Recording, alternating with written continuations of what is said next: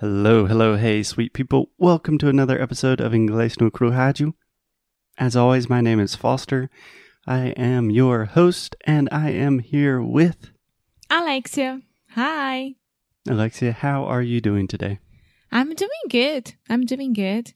To be honest, yesterday wasn't a good day for me, but today it is better already. So I am I'm okay. We should normalize bad days. We should normalize bad days. A quote that I love is It's okay not to be okay. Yeah, it's extremely okay. Yeah. I'm glad you're feeling better. I'm also feeling very good today because this is one of my favorite situations when we are recording. I have prepared an entire week of episodes, and Alexia has no idea what we're going to talk about. yeah, that's very true.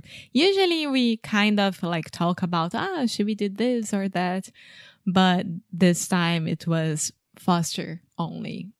yeah. So good luck. Okay, so Alexia, I know when I explain what we are going to talk about, you're going to think, oh my God, not again. But I promise it's going to be fun. Okay. Okay? So this week on the show, Oh my god, not again. bada. this week on the show, we are going to talk about a book that I recently read. And I know we've done this before, but it's a little bit different. So this book is really fun. And the book is called The Art of Noticing. And it is by a guy named Rob Walker. And before you think, oh no, Foster talking about meditation and stillness and silence again, it's not like that. Okay, so Alexia, when you hear the title, The Art of Noticing, what do you imagine? to be aware of stuff that surround you, That surrounds that you. surrounds you. Yeah. When I say surround, um, surrounding é ao, ao seu entorno, em volta de você. yeah, I would say ao seu ao redor. Então, ao seu redor, ao seu entorno, hmm à sua volta. So you can say the things that surround you or to be aware of your surroundings. Yeah, and is there a thing called surrounding system? um, Sound system? I believe you want to say surround sound. yeah, Surround sound. yeah. It's like what my dad has at our house in the US, where you have speakers in various different places in the room. So when you watch movies, it's really loud and has great volume and stuff. Yeah, okay. Yeah. I love surround sound. Yeah. You hear the boom, poof, poof. It's fun to watch just like uh, war movies or something. yeah, just like a theater. Okay. So, yes, you are correct that this book, The Art of Noticing, has to do with being a more being more aware or more mindful of your surroundings.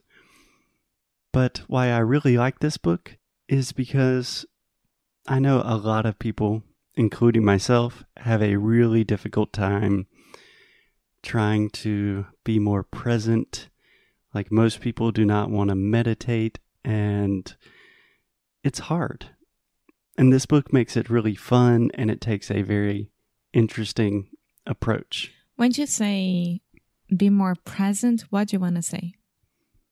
Kind of live in the moment, appreciate life, do not constantly live in the negative ruminations of your head going back and forth thinking about oh my god what's going to happen in the future uh, what have i done in the past but just being a present human being. Okay. does that make sense? Yeah. okay. So i do not remember the exact subtitle of the book but it's something like 131 ways to creatively notice more or something like that. Hmm so that's all the book is is 131 experiments that you can do to notice more, to have more fun, to have different perspectives, to be more creative. And they're really fun. And I want to talk about some of these experiences with you and hopefully convince you to do some of them with me. okay. okay, so where would you like to start? Yeah, so the experiences are divided into five different sections, which is very convenient because we have a week of podcast. So I was thinking we could do one section per day for an entire week. Okay? Okay. So the first section is looking, the second one is senses, the third is going places, the fourth is being alone, and the fifth is connecting with others. Okay, so if I could make a link to the five um, senses, like to look, to hear, to taste, Mhm. to smell, and to touch, it's more or less that, but with the experiences. Yeah. Yeah. Yeah. That's a good way to think about it. Yeah, I studied that um, when I was in the university because it's really important for a brand to understand how to be really with the person. So you can be really with the person through smell, through like Taste, touch. taste, touch, and etc. So I think that I could be a little bit um how do you say that? Um pouco Ah, it's like it's lacking me a word for that. It's lacking me a word. it's like, Meu Deus. está me faltando. it's lacking a say- word for me. I can't find the word. I can't think of the word. It's on the tip of my tongue. it's lacking me a word. That is the most direct Portuguese translation I've heard you say in a long, long time. Sim, que eu tá tentando achar a palavra em português pra tentar achar a palavra em inglês. Não, eu entendi. Perfeitamente. Okay. It's more or less that. It's a connection. Yeah. yes. Okay. Okay, so you're talking about the connection, what you learned. Just two observations. First, I would normally say at university. You said in the university. You could say in university, that's fine. But the point is, normally we do not say the university. We just say university. hmm Okay? And also, when you said the word brand, Brand. yeah, you might want to open that sound just a little bit more. So, brand. Brand. Perfect. Okay. Perfect. Okay, so which group would you like to start with? Looking, senses? Looking. Good. That's the first one. Okay, so he gives us a lot of different experiments that we can do to look at things differently. And the way he starts the book is talking about security cameras. hmm Do you understand what that is? Uh huh. Okay. So he said he was, I believe he was in San Francisco and he didn't have anything to do and he was on a walk and he noticed one security camera and he decided, hmm, I'm going to try to notice as many security cameras as I can. And he started seeing them everywhere. And they're in crazy places. And then he started noticing the different types of security cameras. And I actually did this yesterday on my walk with Buddy. And just going from our house to the Rotunda, very close, there are a lot of security cameras that I had never seen before. It's creepy. Yes, it's creepy, but if you take a moment and think about like one year ago, we used to say that Porto doesn't didn't have much dogs. Do you remember that? Porto doesn't have many dogs. Many dogs. And we didn't see many dogs at all. Like we went to parks, we went everywhere and no dogs. And nowadays we can see a lot of dogs just because of Buddy. And this happens with pregnant woman, women as well. When they are expecting, they see much more mothers with their baby Many more. many more mothers with their babies or babies with their fathers than they used to. Yeah. You also, there is like a psychological expression for this phenomenon, but I can't remember it right now. But for example, if you buy a blue Subaru car, immediately you're going to see a ton of those on the street. Just real quick, Alexia, can we do a quick review between there are many or there is much? Yeah. Okay, so when you have more than one, normally you will say there are many pregnant women. There are a lot of dogs. Honestly, I say a lot. Mm-hmm. Okay. And then there is is just one thing. Okay. There is one dog. Mm-hmm. Does that make sense? Yeah. Okay. But yeah, that's kind of the idea of the book. When you start noticing things, your entire perspective of the world changes. It's crazy. Do you want to hear another one? Yeah. Okay.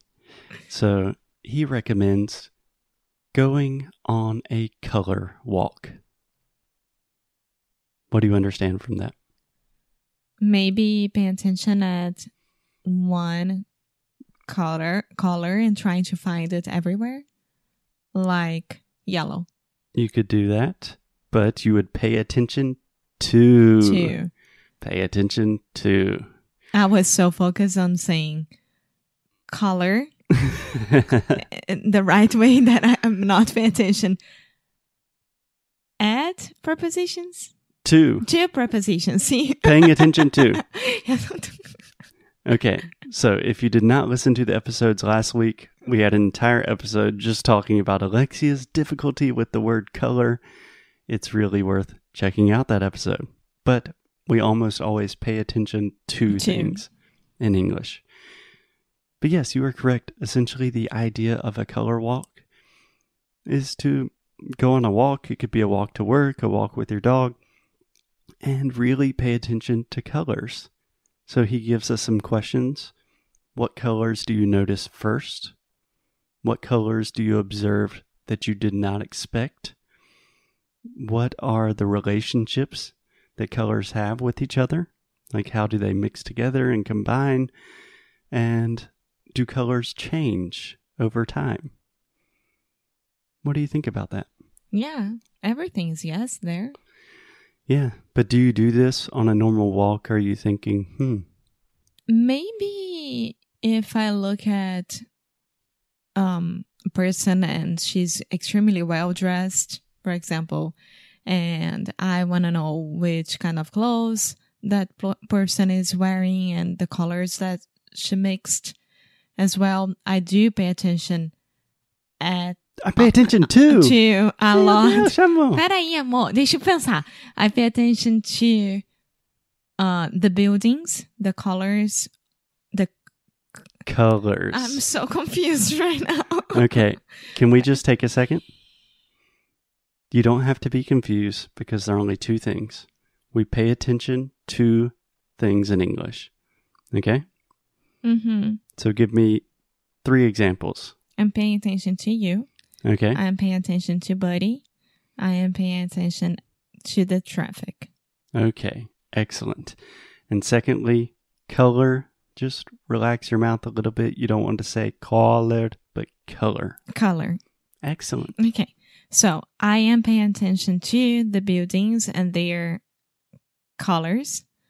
And and especially here in Portugal, everything is so beautiful. The old ar- architecture of the city and yeah, and more or less that's it. Yeah. So that is exactly what I was thinking about with the color walk. When we are walking together, you always say, like, look at that building. It's like such a beautiful deep blue. And I'm always thinking, huh, pass that building every day. I didn't think about it. But when I think about it, it's beautiful. Yeah. And during fall, outono, Mhm. uh, it's when I pay attention to the trees the most as well. hmm And all the different colors from fall and etc. So, yes, I notice this all of the time. Even yesterday, when I was in the rotunda near our house, a lot of the trees in winter, they don't have leaves. But I notice, hmm, a lot of trees are still green and they have beautiful flowers. So, it's just an easy little practice to really change your perspective. about the world, about the way Yeah. you see things. Yeah, that's very true. That's very true. So, are we starting to do that when we go on our walks with Buddy, for example? I would love to pay attention to colors, to pay attention to security cameras. I think it will be really fun. And I think it will be very fun to continue our conversation about the art of noticing and some more fun experiments tomorrow. Yeah, for sure. Okay, so Okay, for now, our dog is crying a lot. So, as always, keep up the good fight. and lose well. Bye.